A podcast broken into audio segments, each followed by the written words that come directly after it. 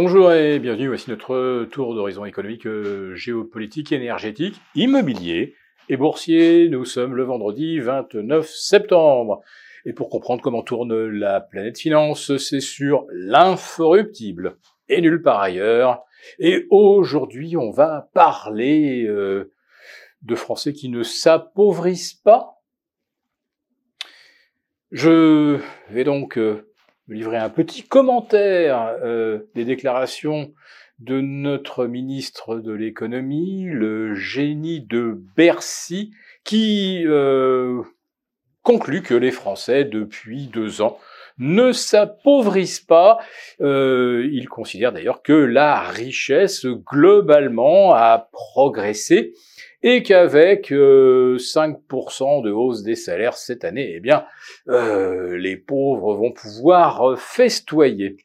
Alors, rappelons que la richesse euh, moyenne, c'est quelque chose qui ne veut pas dire grand-chose. Quand d'un côté, vous avez quatre ou cinq archi-milliardaires qui ont doublé, voire triplé leur fortune depuis mars 2020, et quand vous avez environ 350 à 400 euh, milliardaires qui ont au minimum doublé leur fortune, tandis que des millions de Français se font littéralement laminer par l'inflation et pas que, j'y reviens dans quelques instants. Mais pour euh, en terminer avec cette notion de en moyenne les Français sont plus riches, oui en moyenne, les Français ils ont un testicule et ils ont une ovaire, donc les Français sont euh, hermaphrodites.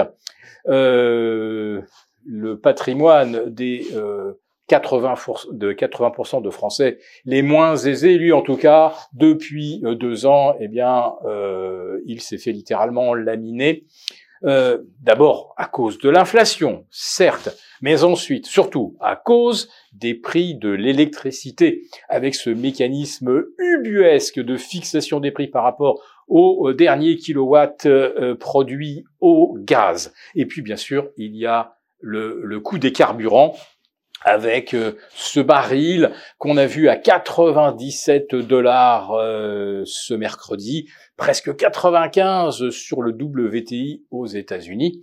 Et là, je vais vous dire qu'il y ait ou non récession, ça ne va pas changer grand-chose tout simplement par là, parce que l'Arabie saoudite, les pays qui la suivent et la Russie ont décidé de maintenir leurs restrictions de production jusqu'à la fin de l'année, et je ne suis pas sûr qu'on aura deux hivers particulièrement doux comme ce fut le cas l'année dernière. Donc il se peut que la demande de pétrole augmente.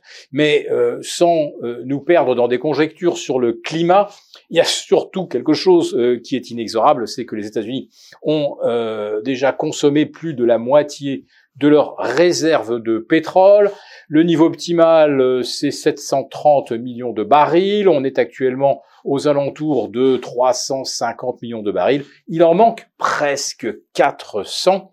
Alors comptez ça en tanker de 400 000 euh, barils, euh, vous voyez qu'on est très très loin du compte. Il faudrait 1000 tankers pour remplir les réserves au niveau où elles étaient au printemps 2020. Donc les États-Unis vont devoir racheter du pétrole, ils ne vont pas pouvoir en extraire suffisamment du sol du Texas, de l'Oklahoma, du Dakota ou de l'Alaska. D'ailleurs, euh, Joe Biden a euh, demandé qu'on arrête de prospecter et de pomper du pétrole euh, en Alaska, sens du timing qui est absolument optimal. Alors en ce qui concerne euh, l'immobilier, puisque je l'ai cité dans le titre, euh, eh bien les taux se détendent. Ah, enfin un tout petit peu.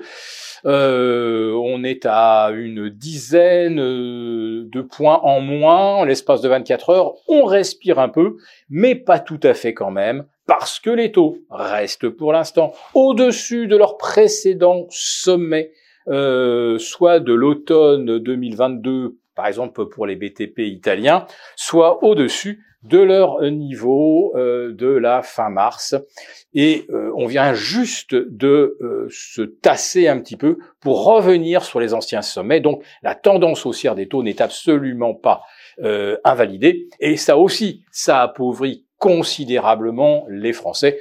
Pas que les Français, bien sûr, puisque le taux de la BCE, il vaut pour tout le monde. Aux États-Unis, bah, la Fed euh, va probablement porter ses taux à 5,75%.